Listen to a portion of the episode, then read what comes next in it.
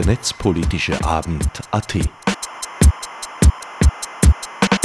Keynotes, Kommentare, Diskussionen zu Themen und Fragestellungen der digitalen Gesellschaft.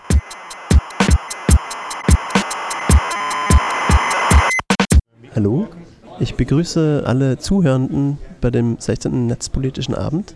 Mein Name ist Andreas Zack. Ich mache heute den Audiostream in Vertretung für den Herbert Gnauer, der heute leider nicht da sein kann. Wir fangen sogleich an.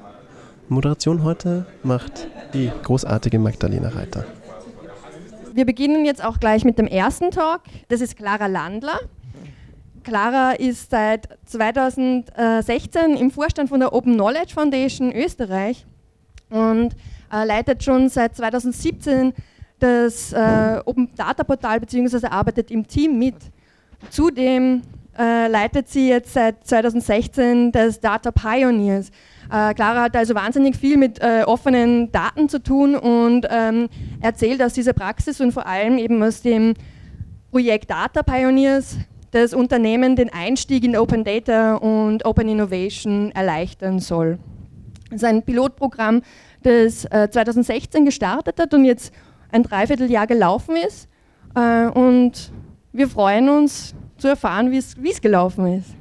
Bitte, Clara. Danke, Magdalena. Ich freue mich sehr, dass ich heute zum ersten Mal, glaube ich, tatsächlich hier am Netzpolitischen Abend spreche. Wir haben geschafft, das Open Data Portal bis heute, glaube ich, nicht vorzustellen hier. Also das ist ein Versäumnis. Ähm, insofern freue ich mich sehr und habe äh, meinen Beitrag heute auch ein wenig aufgeteilt. Also ich kann eigentlich über Data Pioneers nicht wirklich sinnvoll erzählen, ohne nicht auch ein paar Worte über das Open Data Portal Österreich selber zu sagen. So schaut somit auch mein Inhalt heute ganz kurz aus. Also das Open Data Portal kurz vorstellen, den Data Pioneers Piloten vorstellen und äh, Fragen wie immer zum Schluss.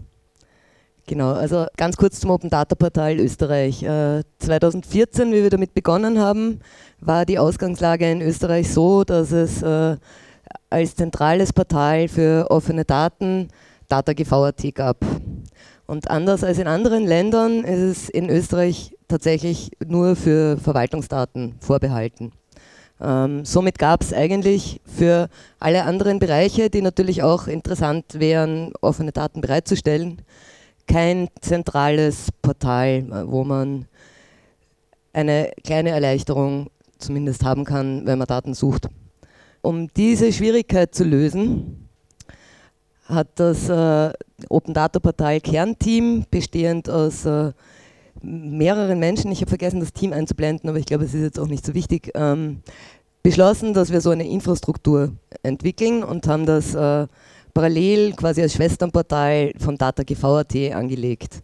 Für dieses erste Jahr, das Data Portal, das Open Data Portal zu entwickeln, hatten wir eine NetID-Förderung von 50.000 Euro. Das war mehr oder minder eigentlich die gesamte Förderungssumme, die wir überhaupt jemals bekommen haben für das Open Data Portal. Der Großteil dieses Geldes ist in die Entwicklung gegangen und äh, damit sind wir dann auch vor ein bisschen einem Problem gestanden, weil die romantische Vorstellung war, es wird so ein Portal geben und äh, alle, die Daten öffnen wollen, werden halt da ihre Daten reinstellen, weil das ja vorteilhaft ist. Ganz so ist das allerdings nicht. Also das Interesse aus anderen Bereichen als der Verwaltung Daten zu öffnen, ist nicht, wie soll man sagen, selbsterklärend. Also wir sind auf ein relativ großes Problem gestoßen, nämlich äh, wie kriegen wir überhaupt Daten ins Open Data Portal? Und äh, da sind dann auch einige andere Hürden zu dem Thema oder rund um das Thema entstanden, nämlich äh, das Open Data Portal wird großteils ehrenamtlich betrieben. Dementsprechend gab es eigentlich niemanden, der solche Fragen konstant betreuen konnte. Und äh, die Finanzierung, dass jemand tatsächlich mehr oder minder hauptamtlich daran arbeitet, wir, also ist nicht gegeben, war nicht gegeben. Außerdem, nachdem wir als Hauptzielgruppe mehr oder minder die Wirtschaft oder Unternehmen, Organisationen hatten, haben wir die ganze Kommunikation darauf ausgerichtet. Es wurde also so, wie es mir jetzt im Nachhinein erscheint, äh, gar nicht klar, dass das Open Data Portal als Infrastruktur eben ehrenamtlich betrieben wird und somit eigentlich auf seine Nutzerinnen und Nutzer auch irgendwo angewiesen ist. Also eigentlich sowas wie ein Community-Portal ist. Also wir haben das, äh, glaube ich, nicht ideal gelöst. Also eigentlich haben wir zwei zentrale Zielgruppen, nämlich Dateneinsteller und Einstellerinnen, aber natürlich auch die Nutzerinnen und Nutzer. Das ist mir äh, besonders aufgefallen anhand der Kommentare, die immer wieder kamen, dann auch zu Datensets zum Beispiel, die teilweise relativ empört waren, wenn irgendein Link nicht funktioniert hat und sich über die schlechte Betreuung beklagt haben, wo mir dann bewusst geworden ist, ah, okay, da scheint irgendjemand anzunehmen, dass das äh, durchfinanziert ist oder so wie DataGVAD, wobei auch das, also DataGVAD hat auch nicht sehr viel Geld zur Verfügung, also insofern diese ganze Open Data Szene steht jetzt nicht so finanziell nicht großartig da. Also das vielleicht mal so zur Erklärung ganz kurz. Und äh, um Unternehmen irgendwie doch hin und wieder motivieren zu können, Daten zu öffnen, braucht es einfach eine wahnsinnige Betreuungsintensität. Und äh, um unter anderem dieses Thema mal zu versuchen, anders anzugehen, haben wir uns 2016 mit dem BMFIT zusammengesetzt und uns überlegt, äh, was für Möglichkeiten es gibt, einerseits mehr Daten aufs Open Data Portal zu bekommen und andererseits eigentlich die Schwierigkeiten, die Hemmnisse zu reduzieren, dass Unternehmen überhaupt Daten öffnen. Das waren so ein bisschen unsere hehren Ziele, ähm, die wir, glaube ich, im Großen und Ganzen sogar tatsächlich mit Data Pioneers ganz gut erfüllt haben. Also es war ein Ziel, dass wir einfach mal erste Beispiele, also nämlich aus Österreich, aus Wien, die man vor Ort erzählen kann und mit anderen Unternehmen teilen kann, schafft, um einfach Open Data als Thema interessanter zu machen, auch entsprechend in der Öffentlichkeit zu positionieren und äh, eben einige Unternehmen zu gewinnen, am Programm teilzunehmen und im Zuge dessen Daten zu öffnen und dann der Community zur Verfügung zu stellen. Aber ich bin schon im Programm drinnen, das äh, machen wir lieber anhand der Folie. Also der ganze Plan von Data Pioneers, der Durchlauf, der hat begonnen im Juli 2016 äh, und hat bestanden aus zwei Workshops für Unternehmen. Im ersten Workshop haben wir die Unternehmen überhaupt mal an das Thema Open Innovation und Open Data herangeführt und äh, haben versucht, sie zu animieren, sich mal selber zu überlegen, was es denn da alles vielleicht für Möglichkeiten gäbe und wie nicht vielleicht auch äh, sie selber davon unter, äh, profitieren könnten. Dieser Workshop war offen für maximal 20 Unternehmen. Es haben, ich glaube, zwölf waren sie insgesamt teilgenommen. Für den zweiten Workshop haben wir dann fünf von diesen Unternehmen ausgewählt, vor allem anhand der Bereitschaft, Daten zu öffnen und haben äh, einen Schwerpunkt-Workshop gemeinsam mit dem Adäquat-Projekt, wo wir den Axel Bolleres von der WU unter anderem ist im Adäquat-Projekt dabei und äh, die haben uns äh, da sehr unterstützt. Also bei diesem zweiten Workshop, wo es dann tatsächlich ums Hands-on ging, also wie wie kann ich Daten vorbereiten, wie kann ich mich um die Datenqualität kümmern, um Daten öffnen zu können. Und äh, dann gab es noch eine Phase mit äh, Betreuung bei Bedarf und äh, am 2.2.2017, also mit diesem Abstand von zwei Monaten, gingen wir dann mit diesen Daten der fünf Unternehmen an unsere Community und äh, haben beim Create Camp eingeladen, mit diesen Daten Ideen zu entwickeln. Die Ergebnisse haben wir dann vorgestellt beim letzten, also beim, na, inzwischen ist es schon das vorletzte, wie auch immer, Open Data Meetup, also auf jeden Fall im Februar. Und ab März äh, sind wir jetzt dran, diese Ergebnisse der Reihe nach online zu präsentieren. Das findet sowohl am Open Data Portal statt, als auch äh, am BMFIT, wobei beim am BMFIT warten wir noch auf die Veröffentlichung, das dauert noch ein bisschen. Und parallel dazu äh, fahren wir so eine kleine Medienkampagne und haben jetzt zumindest vier Beiträge, glaube ich schon, also eins im Monitor und Future Zone hat mal berichtet und genau, also wir versuchen das Thema ein bisschen zu pushen, soweit es halt möglich ist. Und äh, das Ganze läuft jetzt noch bis Juni. In der Zeit bin ich auch eigentlich laufend mehr oder minder mit vielen der Teilnehmerinnen und Teilnehmern noch in Kontakt und äh, bleibe eigentlich dran, was so an, aus den Ergebnissen weiter passiert. Die Vorteile für die Unternehmen, die jetzt teilgenommen haben, da sieht man gleich die Logos von den fünf, die wir schlussendlich ausgewählt haben, die also quasi ab dem zweiten Workshop den Rest des Programms dabei waren, waren, dass sie einerseits natürlich, also Open Innovation bietet natürlich eine Möglichkeit, äh, Schritt zu halten mit Entwicklungen, die sonst viele Unternehmen Gefahr laufen zu verschlafen, nennen wir es mal so. Die Teilnahme war im Piloten kostenlos. Das heißt, äh, unsere Unternehmen haben sowohl Zugang zu Wissen als auch zur Community und Erfahrungen mit Open sammeln können, ohne für diese Beratungsleistungen zahlen zu müssen. Einige der wichtigsten Ergebnisse oder so ein paar zentrale Ergebnisse äh, waren also das Create Camp, was uns, was uns ein Anliegen war und was uns auch sehr gefreut hat. Bei Hackathons äh, haben wir die Erfahrung gemacht, es ist sehr selten, dass man eine gute Durchmischung im Publikum zustande bringt. Äh, deswegen haben wir uns äh, von Anfang an Gedanken darüber gemacht, was dazu beitragen könnte und haben uns also einerseits bemüht, die Teams komplett äh, paritätisch zu gestalten.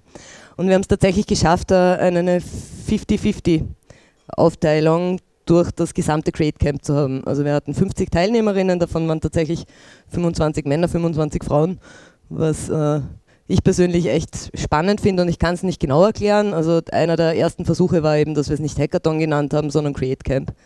Und auch in der Kommunikation versucht haben, einfach darauf Rücksicht zu nehmen, dass man Begriffe verwendet, die einfach ein breiteres Zielpublikum ansprechen. Entstanden sind am Create Camp zu diesen Daten dieser fünf Unternehmen äh, insgesamt sieben Projektideen. Die lassen sich äh, gesammelt mal nachlesen. Also ich habe am Open Data Portal einen Beitrag, so einen Übersichtsbeitrag erstellt. Die URL, ich kann die, die Folien auch gerne nachher irgendwo online stellen, wenn es Bedarf gibt, aber eben unter Data Pioneers Create Camp Ergebnisse, da verlinke ich dann laufend auch die einzelnen, also es wird ja jedes jede Projektidee einzeln auch nochmal vorgestellt und die werden alle dort verlinkt. Also wenn man sich das genauer anschauen möchte, da findet man alle Informationen. Aktuell sind drei unserer Unternehmen mit Teilnehmerinnen und Teilnehmern vom Create Camp weiterhin in Kontakt ähm, und in Gesprächen bezüglich einer Umsetzung ihrer Ideen. Das ist ein Prozess, der ist noch nicht abgeschlossen. Schauen wir mal, wo es hinführt. Also ich hoffe doch, dass zumindest ein, zwei Projekte tatsächlich auch umgesetzt werden. Also äh, definitiv werden alle weiterentwickelt, aber nicht alle mit den Unternehmen gemeinsam. Insgesamt haben wir ein sehr gutes Feedback zu den Veranstaltungen bekommen, also eigentlich sowohl von den Unternehmen selber zu den Workshops, als auch von den Teilnehmerinnen und Teilnehmern am Create Camp. Also es dürfte wirklich gut angekommen sein, was uns natürlich auch sehr gefreut hat. Äh, ganz wichtig war für uns persönlich, aber auch, was ich als Feedback bekommen habe für die Teilnehmerinnen und Teilnehmer, einfach der Know-how-Aufbau, der sowohl bei den Unternehmen gegeben war, als auch bei uns gegeben war, als auch bei den Create Camp Teilnehmerinnen und Teilnehmern. Und das äh, finde ich persönlich so einen der größten Erfolge, wenn man schafft, dass alle Beteiligten an einer Idee oder an einem Projekt, also wirklich alle was davon haben. Ne.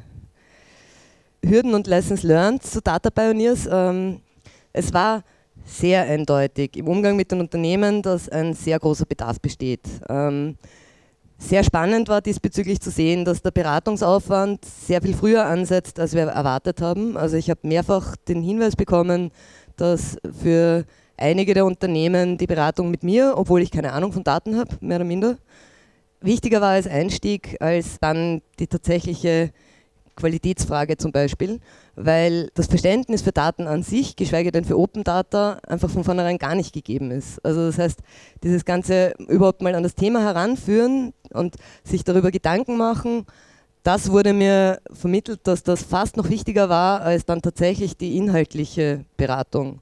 Wie soll ich sagen, eine Hürde, die daraus resultiert ist, äh, ist, die Datenqualität war schlussendlich am Create Camp nicht von allen Unternehmen so gut, wie wir es uns erhofft hatten. Also es gab auch eine oder zwei Projektgruppen, die sich mehr oder minder fast komplett auf dieses Thema konzentriert haben und eigentlich mal Daten aufbereitet haben, dann am Create Camp, damit man überhaupt sieht, was das eigentlich für Daten sind. Das heißt, diese Beratung, ähm, wir haben uns viel Mühe gegeben, aber sie ist noch nicht so weit gegangen, wie wir uns gewünscht hätten. Umgekehrt äh, haben alle Unternehmen Interesse bekundet, auch künftig Daten zu öffnen oder sich mit Daten zu beschäftigen, was ich wiederum einen schönen Erfolg finde. Genau, äh, eines der größten Themen war zum Beispiel eben so Fragen vorab wie ein Datenmonitoring, also sich einfach mal damit zu beschäftigen, was habe ich eigentlich für, für Daten im Unternehmen, ähm, was könnte ich mit diesen Daten machen, wäre es interessant, damit irgendwelche Businessmodelle zu überlegen, kann ich es als Open Data anbieten, ist es personenbezogen oder gibt es sonst irgendwelche Hürden, die mich davon abhalten.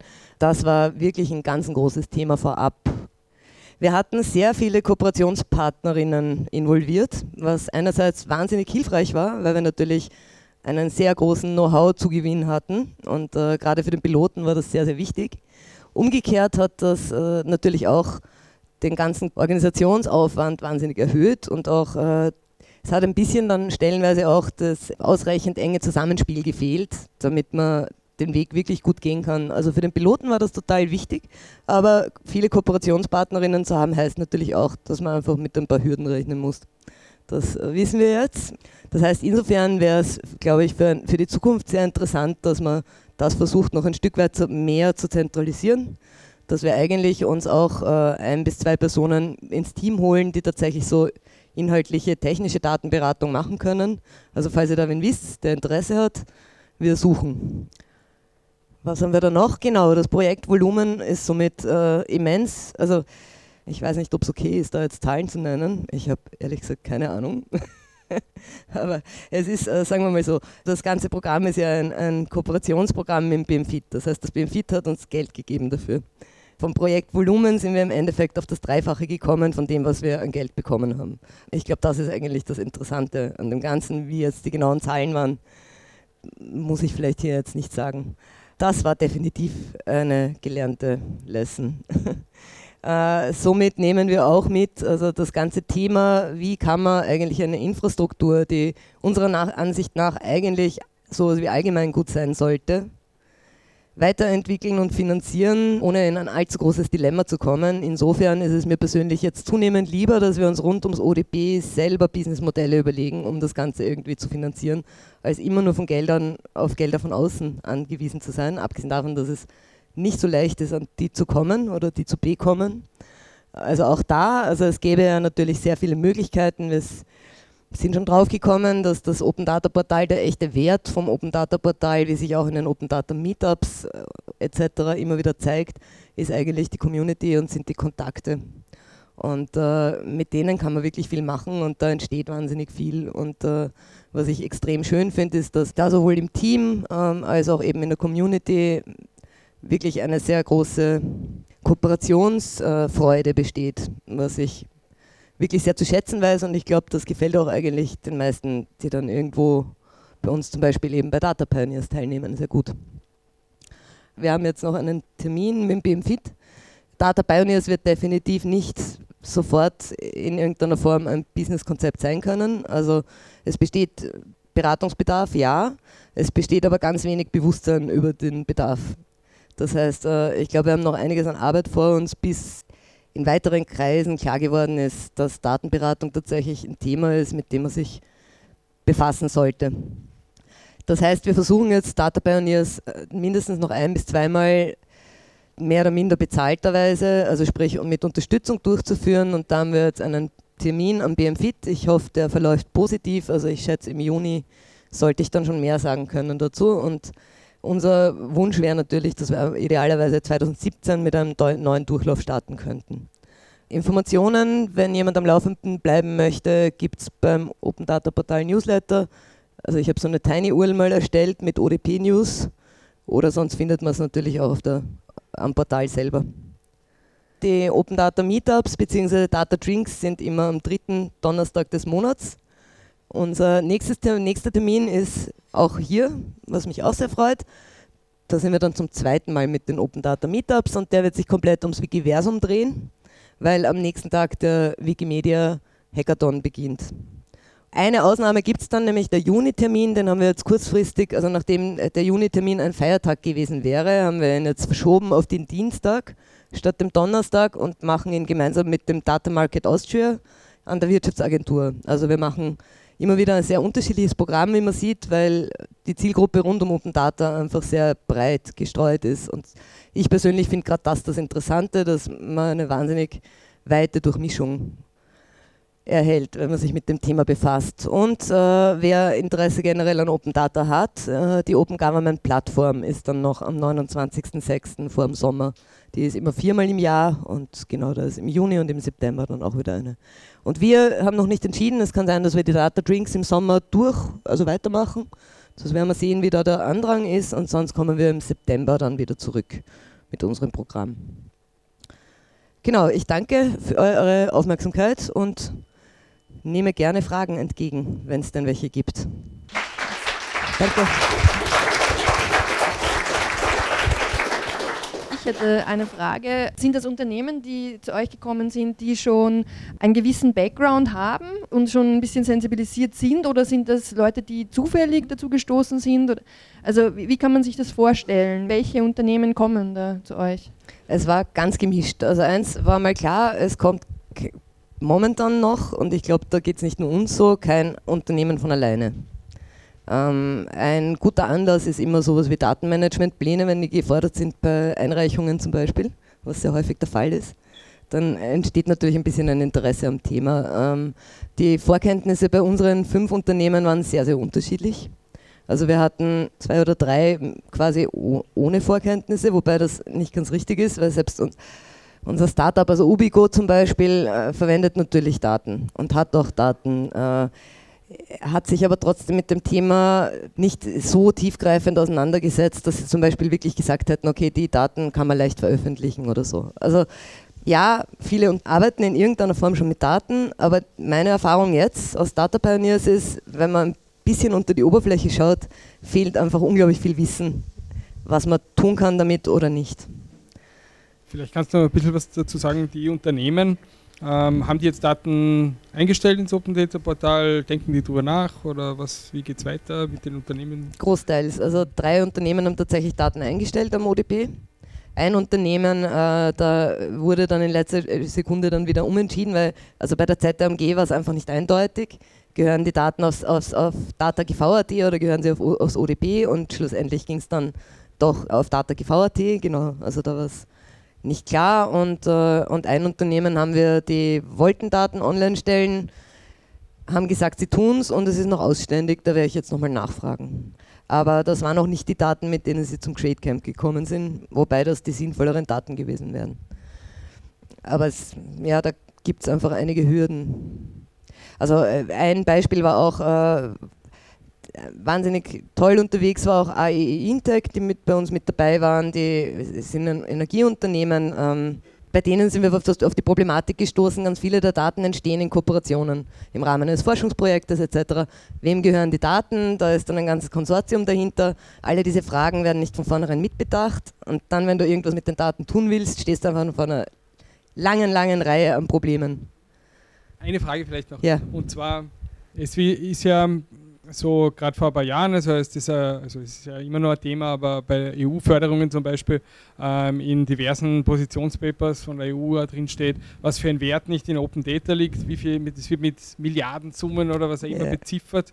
Und ich habe so ein bisschen das Gefühl, dass da, also ich kann mir immer nicht, nicht vorstellen, wo diese Zahlen, ich versuche immer herauszufinden, wo kommen diese Zahlen eigentlich her. Oder hast du vielleicht irgendeine Idee dazu? Also sieht man das jetzt realistischer oder anders? Oder oder ist dieses Potenzial gerade in Entwicklung? Sind es wirklich so hohe Summen? Was kann man sich darunter vorstellen?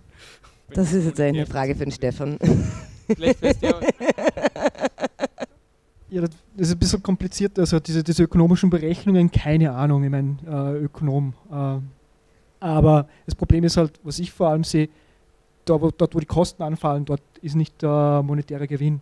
Also das Open Data Portal ist ein Infrastrukturprojekt aber dort wird nicht das Geld gemacht, sondern es ist dann eine Versicherung, die halt irgendwelche Open Data, Open Government Data Quellen verwendet, um ihre Berechnungen für Umweltkatastrophen äh, zu berechnen. Und das halt ein Datenset, ein sehr wichtiger zum Beispiel die, die Satellitenaufnahmen von Österreich, äh, um Naturkatastrophen zum Beispiel zu berechnen. Und da wird dann das, das, Geld gemacht, aber die Kosten fallen halt woanders an. Das ist also ein klassisches Problem, wo normalerweise immer der Staat einspringt, aber das muss man erstmal den Verantwortlichen mitteilen, dass Internet, Digitales und so auch äh, die Rolle ist von den Akteuren dort. Ja.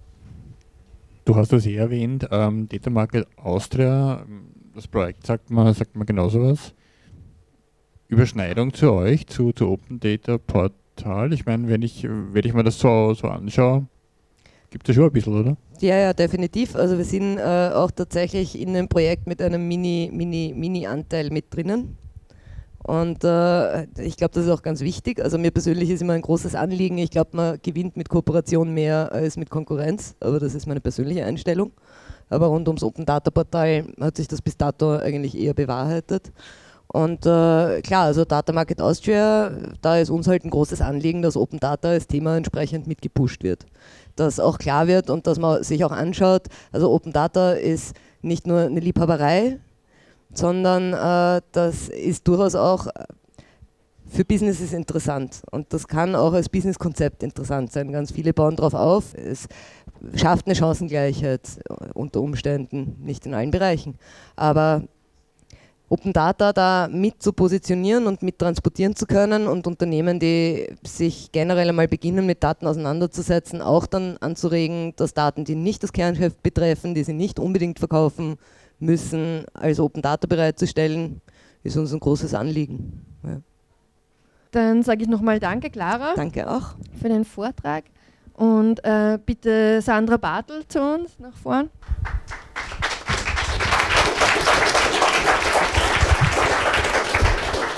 Sandra Bartel ist Politikwissenschaftlerin und äh, Journalistin und zudem im Team ähm, der Medienkonferenz Mediana, äh, die in Salzburg nächsten Monat stattfinden wird. Und sie spricht heute über die Neugestaltung der Medienförderung in Österreich. Hallo, auch von meiner Seite. Äh, ich freue mich, dass ich nach 15 äh, netzpolitischen Abend, glaube ich, äh, bei 10 anwesend war. Ähm, und von daher freut es mich besonders, dass ich heute einen kurzen Input geben darf. Es soll gehen um die Medienförderung und nachdem unser Publikum immer recht divers ist, würde mich interessieren, wer von euch denn überhaupt weiß, dass da momentan was in Bewegung ist. Okay, doch, einige. Das freut mich. Ähm, also, worum geht es? Es geht darum, dass die äh, bisherige Presseförderung reformiert werden soll und ähm, eingebettet ist das sozusagen in die Medienpolitik. Und die Medienpolitik momentan in Österreich ist sehr streng getrennt nach Mediengattungen und das ist natürlich veraltet. Und was man dazu sagen kann oder muss, ist, dass innerhalb der Presseförderung, ähm, die ja für die Printmedien zuständig ist, ähm, über die Vertriebsförderung äh, hauptsächlich das Gießkannenprinzip ähm, Anwendung findet. Also jeder kriegt ein bisschen was, unabhängig davon, ob spezielle Anforderungen erfüllt werden oder nicht. Was es also braucht, ist eine adäquate und eben den Veränderungen äh, entsprechende, adaptierte und übergreifende Medienförderung. Wozu gibt es die Presseförderung überhaupt? Ähm, also ausgehend von diesem Marktprinzip sagt man, ähm, dass es äh, staatliche Unterstützungsgelder braucht, damit man eben eine Meinungsvielfalt, die wichtig ist für einen demokratischen Meinungsprozess ähm, und um die journalistische Qualität zu ermöglichen, dass es dafür staatliche Gelder braucht. In den letzten 10 bis 15 Jahren setzt sich im Diskurs aber diese, dieses Narrativ, also diese Erzähllinie durch, dass das unrentabel ist. Und äh, wir in Österreich hatten ja zuletzt die Einstellung vom Wirtschaftsblatt und äh, jetzt vor ein paar Tagen auch von der NZZ. Das Problem aus medienwissenschaftlicher Sicht ist, dass das ein bisschen intransparent ist in Österreich. Im Vergleich zu Deutschland gibt es kaum Zahlen und ähm, gerade Printprodukte finanzieren sich ja nicht nur über den Lesermarkt. Also wenn ihr eine Tageszeitung kauft, dann kauft ihr was, dann geht das sozusagen auf die Habenseite über den Lesermarkt, aber es gibt ja auch noch einen Anzeigenmarkt. Und ob der so unrentabel geworden ist, lässt sich bezweifeln. Dazu gibt es, möchte ich euch auch kurz eine Grafik zeigen. Ihr seht es auf der rechten Seite, die Grafik ist vom Standard. Dort werden, seht ihr die äh, 40 Jahre Presseförderung und welche finanziellen Ausmaße das äh, umfasst. Ihr seht auch, dass Heute und Österreich als Gratiszeitung momentan von der Presseförderung ausgeschlossen sind. Und auf der linken Seite seht ihr die vier Jahre, seitdem es das Medientransparenzgesetz gibt, äh, wo sozusagen die Werbeausgaben der öffentlichen Stellen der Bagatellgrenze von 5000 Euro erst erfasst werden und äh, auch nicht alle öffentliche Stellen sozusagen dort melden. Aber die gemeldet sind, das umfasst äh, diese Summen. Also ihr seht selber, dass sozusagen der Inseratemarkt von den öffentlichen Stellen, also da sind nicht private Firmen oder sowas drin, sondern wirklich nur die von den öffentlichen Stellen alleine schon ein gewisses Volumen haben. Und man sieht aber auch, dass hauptsächlich die Krone heute und Österreich davon profitieren. Was es bisher gar nicht gibt, ist, dass Online-Medien und Medienbildungsprojekte ähm, von der Presseförderung profitieren. Und es gibt außerdem aus eine unzureichende Finanzierung eben für nicht kommerzielle Print- und Rundfunkmedien. Ähm, wir hatten vor einem Jahr äh, einen Regierungswechsel. Ähm, nach der Ablöse von Feimann und unter dem jetzigen Bundeskanzler Kern gibt es eben jetzt auch einen neuen Medienminister, nämlich den Herrn Drotzter von der äh, SPÖ.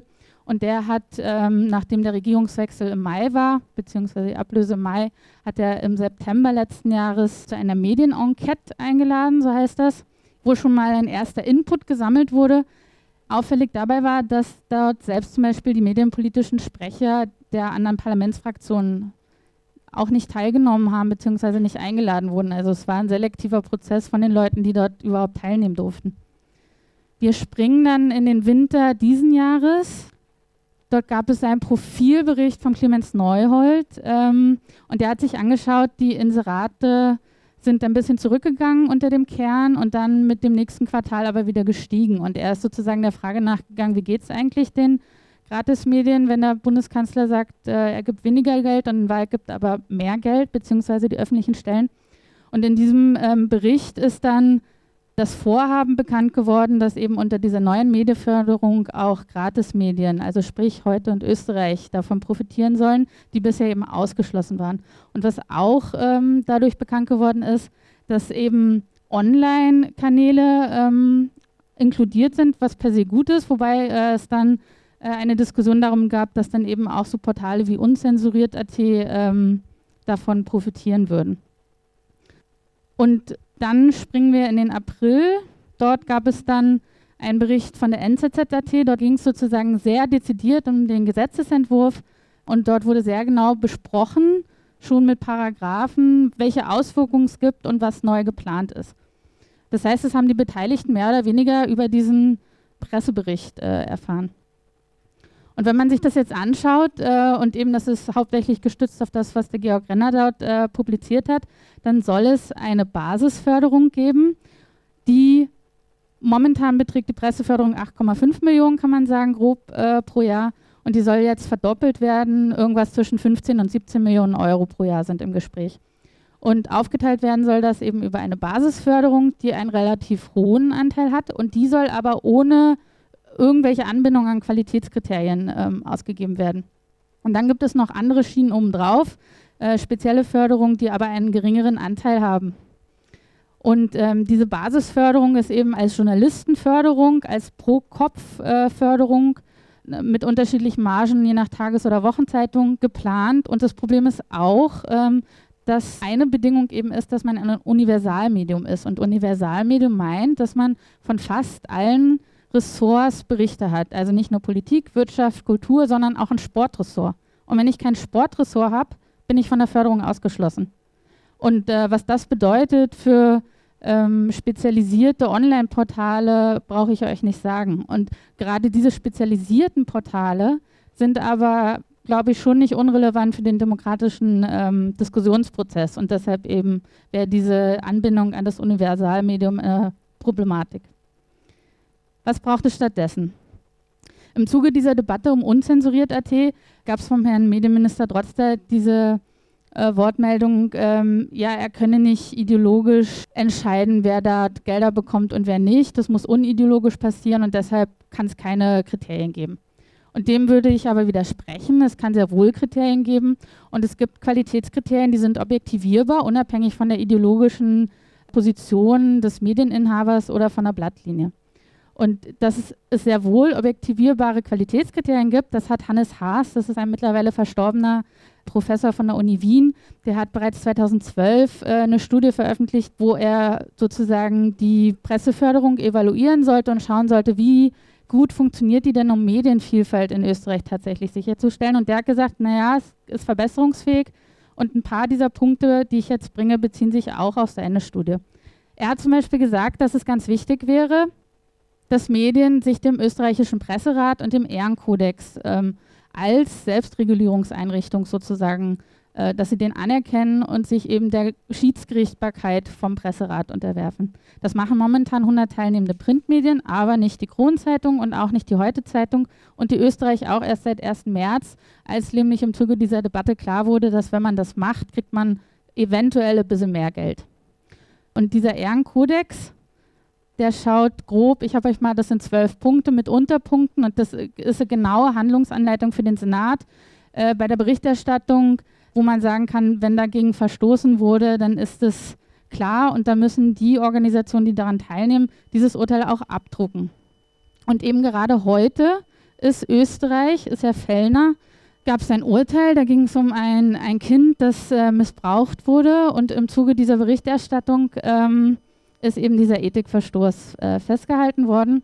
Und ähm, eigentlich bedeutet eben die Anerkennung des Presserates, dass man das veröffentlicht und Herr Fellner weigert sich jetzt aber, das zu machen mit dem Argument, naja, ÖÖ24 ist eine getrennte Gesellschaft von der Tageszeitung Österreich und deshalb braucht er das nicht veröffentlichen. Und das bedeutet aber, wenn wir jetzt diese Medienförderung schon hätten, wie sie geplant ist, dann würde das bedeuten, dass Herr Fellner für die Tageszeitung Medienförderung bekommt und gleichzeitig mit seiner Online-Ausgabe aber gegen den Ehrenkodex verstoßen kann. Und das ist, glaube ich, schon ein Problem. Ich werde jetzt ein bisschen schneller. Was es also braucht, ist eine Ausweitung des Presserates hin zu einem Medienrat, weil sozusagen momentan der Presserat nur für Printprodukte und daran angehängte Sachen zuständig ist. Dadurch muss er auch mehr Förderung bekommen und es muss eben ganz klar sein, dass nur Medien gefördert werden mit staatlichen Geldern, die den Medienrat anerkennen. Ein anderes Qualitätskriterium wäre aber auch, so sa sagt Haas aus, dass es ein Redaktionsstatut gibt. Das ist in Österreich eher wenig verbreitet, aber in anderen Ländern schon. Ihr seht hier, ähm, habe ich euch einen Auszug, das äh, eigentliche Dokument ist sehr viel länger, vom Standard gezeigt, wo sozusagen äh, in diesem Teil geklärt wird, wenn Journalisten, die beim Standard arbeiten, Aktien haben, inwieweit dürfen sie dann in die Wirtschaftsberichterstattung, äh, für die Wirtschaftsberichterstattung schreiben. Und das ist sozusagen nochmal on top zum Ehrenkodex. Und das kann zum Beispiel auch, das hat mit der, mit der inhaltlichen Berichterstattung gar nichts zu tun, das ist einfach nur ein Qualitätskriterium. Habe ich ein Redaktionsstatut und halte ich mich auch daran. Ein weiterer Diskussionspunkt äh, ist auch der Kollektivvertrag. Auch da muss natürlich klar sein, dass für große Tageszeitungen und Wochenzeitungen, die Medienförderung haben wollen, dass die ab einem gewissen Mindestumsatz und einer Personalgröße, dass die sich an den Journalisten-KV halten müssen. Da gab es auch Kritik von der Gewerkschaft zu dem Thema, wie ihr sehen könnt. Was braucht es also? Grundsätzlich braucht es mehr Geld. Und zwar nicht für die alteingesessenen Tageszeitungen, die sagen, sie haben so einen Einbruch, ähm, den man nicht überprüfen kann, sondern es braucht vor allem Geld für digitale Medienprojekte. Es braucht einen nachhaltig dotierten Gründungsfonds beziehungsweise eine Förderung ähm, für neue Medienprojekte, die in Gründung sind, die sich sonst nicht finanzieren können.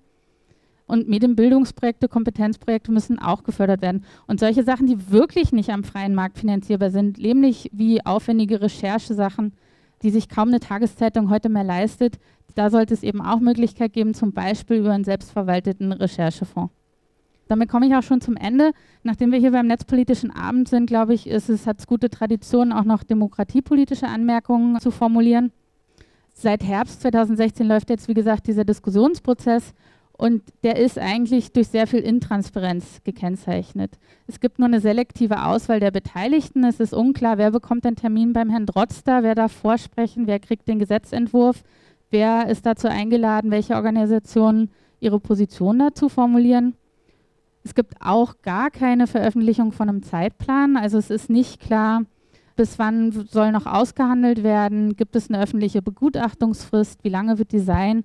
Das ist alles im Unklaren und das wissen nur die Leute, die das wissen dürfen. Deshalb ist eine ganz große Forderung sozusagen aus einem zivilgesellschaftlichen Aspekt, dass es transparente Verhandlungen geben muss und dass alle Stakeholder äh, beim Trotzdem eingeladen sein müssen, ihre Stellungnahmen da abgeben zu dürfen. Und das ist auch schon der Schluss. Wenn euch diese Themen, also das Thema Medienwandel oder aber auch das Thema Urheberrecht äh, interessiert, dann würde ich mich sehr freuen, äh, wenn wir uns alle am 16. Juni wiedersehen auf der Mediana. Und äh, ja, damit beende ich meinen Input.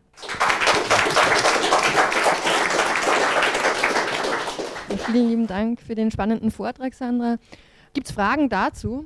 Ähm, wie wahrscheinlich ist es, dass wir wirklich eine Verbesserung mit der neuen Medienförderung erwirken und was kann ich tun, damit wir eine Verbesserung erwirken? Da wäre die erste Nachfrage quasi Verbesserung für wen oder für welchen Bereich? Ähm, Im Bereich der Online-Medien und der Qualität der Medien. Okay, tue ich mir jetzt ein bisschen schwer, das einzugrenzen, aber grundsätzlich, ähm, also nach, nach Presseberichten ähm, soll es jetzt noch zwei Verhandlungen geben äh, sozusagen mit dem Mediensprecher der ÖVP. Und dann der Zeitplan ist sozusagen, dass sie es vorm Sommer fertig haben. Was du machen kannst, ähm, du könntest äh, dem Trotzstar zum Beispiel eine Mail schreiben und fragen, hey, ähm, wie schaut denn das aus? Welche zivilgesellschaftlichen Organisationen durften denn schon eine Stellungnahme abgeben? Und ähm, kannst du uns da unterstützen, dass sozusagen du als Bürger einforderst, dass alle ihm äh, Stellungnahme abgeben dürfen? Das wäre natürlich sehr nett. Vielleicht blöde Frage, aber jetzt haben wir über Printmedien oder über Online-Medien gesprochen, aber nicht über Rundfunk zum Beispiel. Und da die Grenzen ja gerade von Online-Medien zu Rundfunk und Fernsehen ziemlich verschwimmend sind, frage ich mich, wie weit ist das da in der Diskussion mit dabei? Also ähm, der, der nächste Plan sozusagen äh, nach dieser Medien-Enquete wäre die ORF-Enquete. Die ist jetzt aber auf unbestimmte Zeit verschoben. Das heißt, sie gehen es entlang der tradierten äh, Mediengattungen äh, durch. Ähm, das heißt, Rundfunk ist noch gar nicht klar. Aber was man, was man zum Thema Rundfunk sagen könnte, ist, dass natürlich auch der nicht kommerzielle Rundfunkfonds auf alle Fälle äh, eine höhere Dotierung braucht. Das ist eindeutig. Ich glaube, was man auch an dich anschließend sagen kann, ist, also es wird morgen eine Pressekonferenz stattfinden, wo mehrere zivilgesellschaftliche Gruppierungen äh, auftreten werden und ein Forderungspaket äh, ähm, veröffentlichen werden und auch ähm, eine, also mit zwei wesentlichen Kernforderungen. Die eine ist eben, dass äh, statt der Gießkannenförderung eine Pluralitätsförderung geben soll. Und das zweite ist, dass äh, die zivilgesellschaftlichen Gruppierungen eingeladen werden, ähm, in die Verhandlungen äh, einzutreten und äh, teilzunehmen. Das ist organisiert jetzt äh, im Vorfeld dieser Konferenz mit IANA und ähm, da wird es ähm, jedenfalls Kommunikation geben, auch ob man es, wenn jetzt beispielsweise ein Gesetzesentwurf da ist, dass da entsprechend äh, aufgerufen wird, Stellungnahmen einzubringen aus der Zivilgesellschaft und äh, die Forderungen zu unterstützen kannst du uns dann gerne digital äh, supporten. Dann sage ich wieder vielen lieben Dank, Sandra.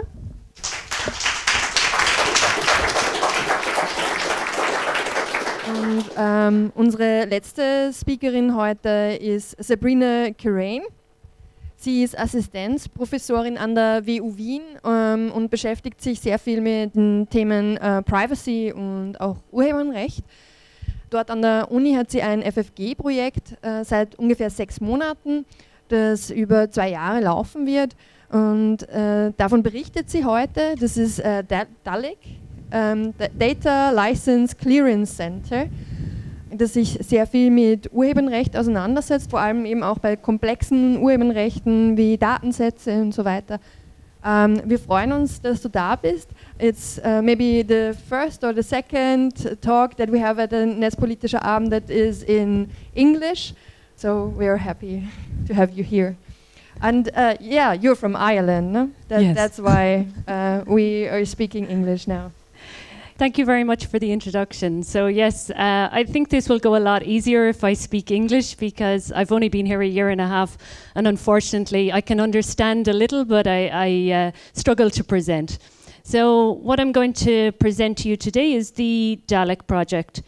The Dalek project is about licenses, but when you talk about licenses, licenses can mean different things to different people. So a lot of people talk about policies in general and they call them licenses. So here we're really talking about copyright. So it goes really well with what Clara was talking about earlier and actually, you know, exposing all of this data.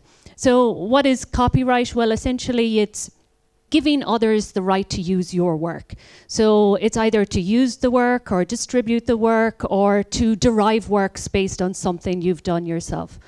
So essentially, when it came to looking up copyright, obviously copyright can mean different things, and it certainly means something different here in Austria. So when we talk to our legal partners, they say, look, there is no direct translation for what you call copyright.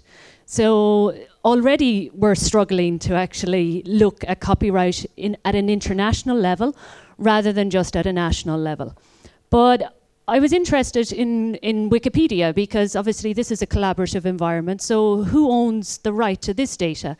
And essentially, each page is licensed by the person who created the page originally, and normally it's CC by share alike. But when it comes to the individual items on the page, so if you have an image on that page or if you have some data on that page, that can have its own license. So therefore, you know, you have to actually consult that if you want to reuse it. So I'm going to ask a question. Does anybody have a, a Cody box? No? Okay. Ah, yeah. Me and the guy down the back. Nice. so essentially, uh, a Kodi box, it, it's used for, for streaming. And if you want to stream to your TV, you can buy this little box. It's, it's relatively cheap. And uh, now it's a little bit controversial. So this article is actually from a couple of days ago. And essentially, it's about the Kodi box in general and the software that's actually put on this Kodi box. Because the box it's not the problem. The problem is if you actually have pirated software, if you have pirated movies, and you're streaming these. But that's okay because it's only downloads. You know, streaming is a grey area. So if you're streaming, it's all right, but you shouldn't download without actually having the, the license to do so. Well, according to the European Court of Justice, very recently, streaming is also illegal if you don't have permission to do so. So essentially, the UK, they've come up with a new Digital Economy Act.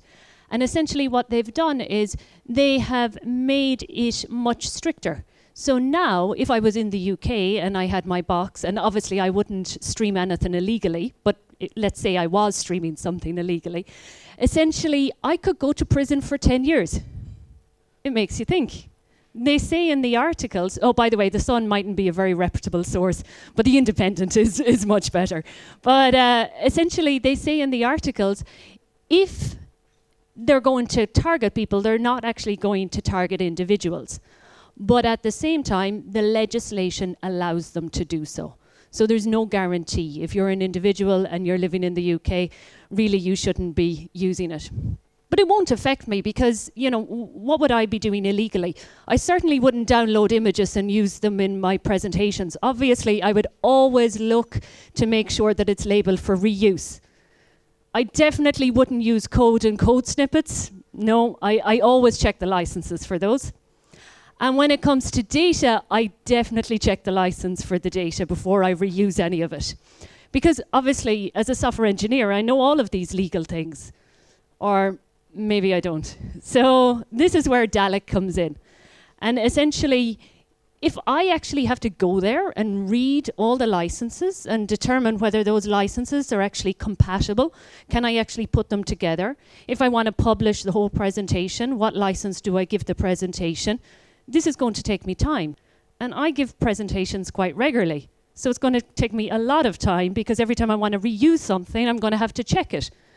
So essentially, this slide is is basically giving you an overview, an overview of the license spectrum. So down the bottom here, we we go from the public domain, which is no rights reserved, all the way to all rights reserved. So if you publish something and you have this data set, and I'm a researcher, so I like to publish data, and if I publish it without a license, well, I'm using the internet, so surely it's public and everybody can reuse it. No, if you publish it without a license, it means all rights reserved and nobody can use it. So essentially, it's like saying, hey, look at my research, but you can't touch it. So this isn't a good thing for researchers. But it's the same. Let's say I want to um, develop a new application and I want to use some data, and maybe I want to use some information from Wikipedia, uh, IMDb. Maybe I'm interested in some geolocation data and I want to combine all of this what am I going to do in terms of licenses? Well, just here we're talking about ODBL, CC BY, share alike, IMDB license, TomTom license. Like, really, I don't know those. And actually, if you've read any of the legal licenses, it, it's quite hard to interpret them. You know, you have to spend a lot of time going through them. And there's many, many more licenses than these ones here. This is just a sample. So in the Dalek project, what we would like to do is we would like to generate a license library. And the license library will actually contain as many licenses as we can model, but we will model them in a machine readable format because the overall aim is to develop an application that can do all of this reasoning for us. So the first thing is the license library. But maybe I want to create my own license. And according to our legal partners, this is perfectly fine. You can give it whatever license you want. But maybe I actually want to look at all of the derivative work and I want to basically make sure I am, am adhering to all those licenses. And then I want to put my own conditions on it and I want to adhere to everything. Well, then I'm going to actually have to do some sort of reasoning and maybe I'm going to need the negotiator, and the negotiator is doing all of this checking for me. And the one that I haven't spoken about is the license annotator. And essentially, the license annotator is the one that will give us the licenses in the machine readable format. So, just to give you an overview of what the objectives of the project are.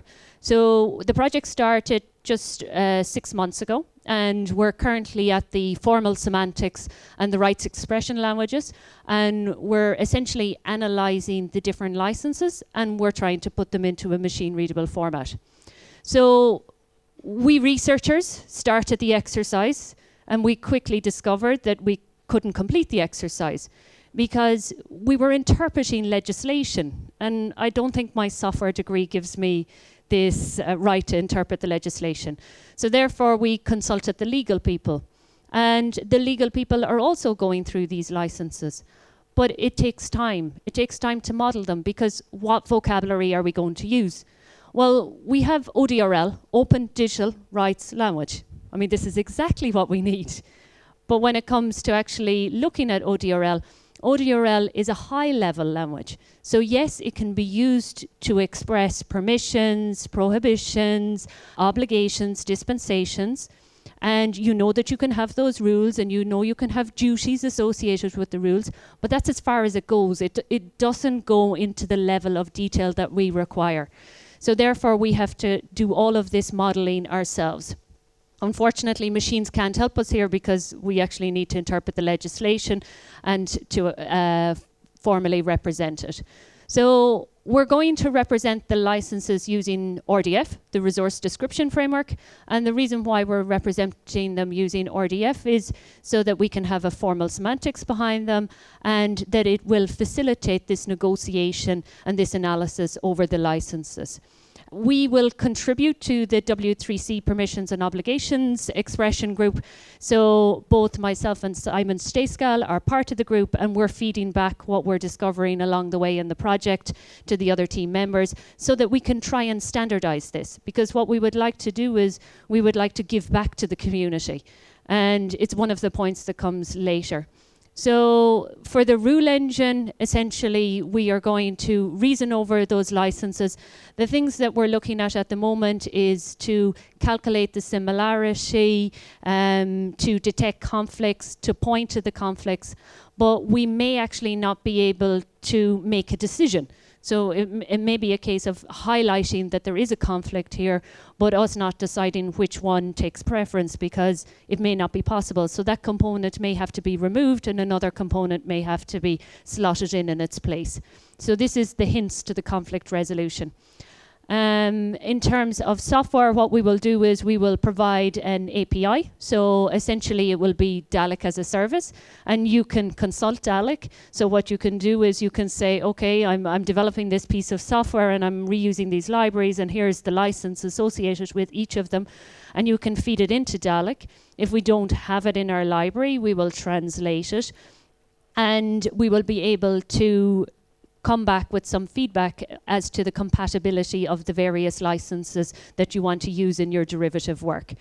Along with this, uh, we want to have some endpoints, and we're looking at maybe working with Clara by the looks of things on open data and how we actually make sure that we can combine the open data and the licenses. Because what we're trying to do is to ensure that the data that is publicly available on the on the net can be actually used because I think there are many people like like myself that was very naive and I just thought well it's public, so therefore I can use it. Uh, I, I have the right.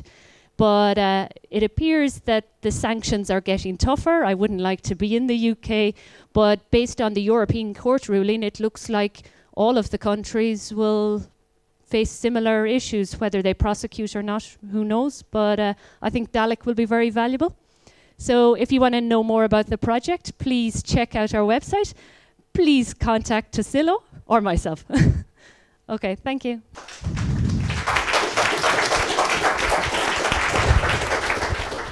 Thank you very much, Sabrina. Are there questions? So, as I understood, uh, your main target group or your aim is uh, that um, um, for derivative works, uh, you just feed it in and then uh, get an output uh, for um, a new license that, uh, I don't know, offers certain form of access or just uh, as I like. It's a combination. So uh, it will probably be semi-automated. I can't imagine that it's it's going to be something that's completely automated.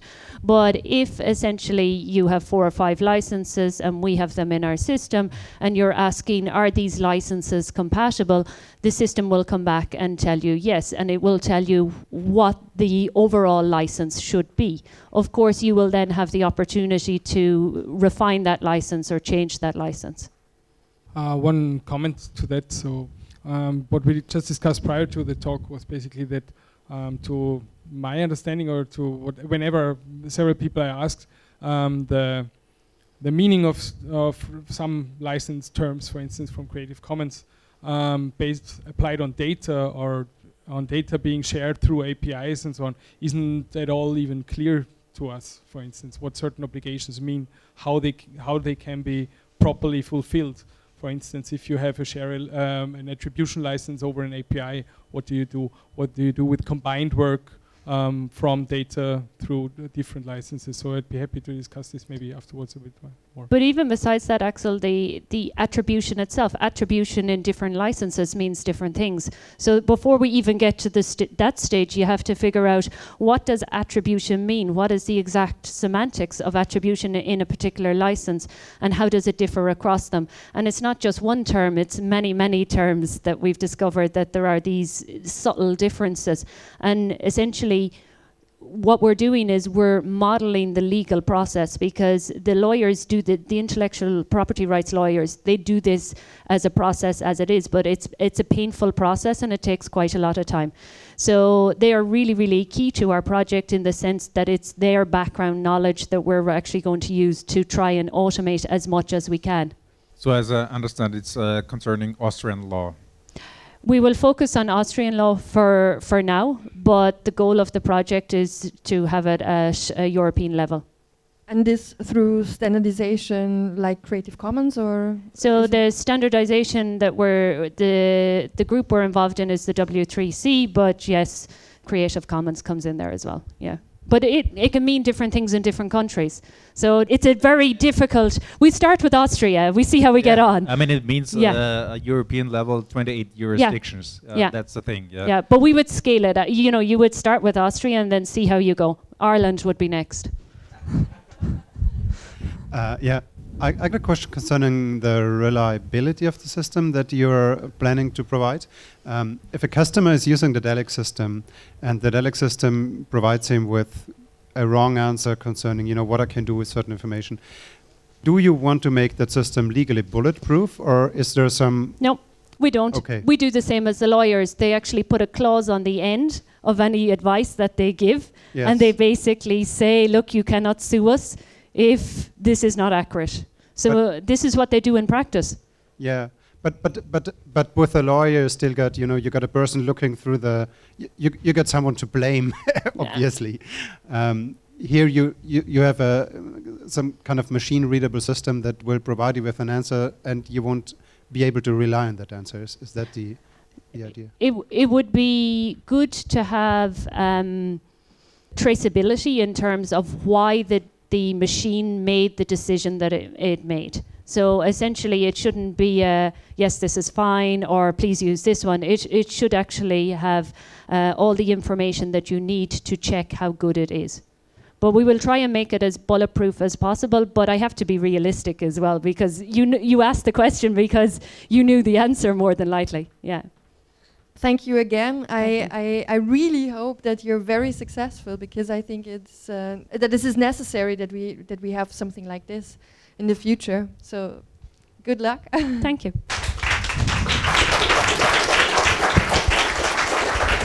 Gut, dann danke ich jetzt euch nochmal und natürlich vor allem den drei Rednerinnen, ähm, die spannende Talks gehalten haben und euch fürs Kommen. Die nächste Möglichkeit gibt es ähm, 1. Juni zum 17. Netzpolitischen Abend wieder im MetaLab. Und jetzt gehen wir über in den gemütlichen Teil des Abends.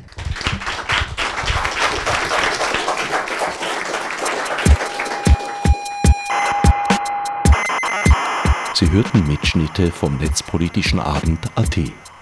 Details und Programmvorschau im Internet unter netzpolitischerabend.wordpress.com. Gestaltung der Sendung Herbert Gnauer.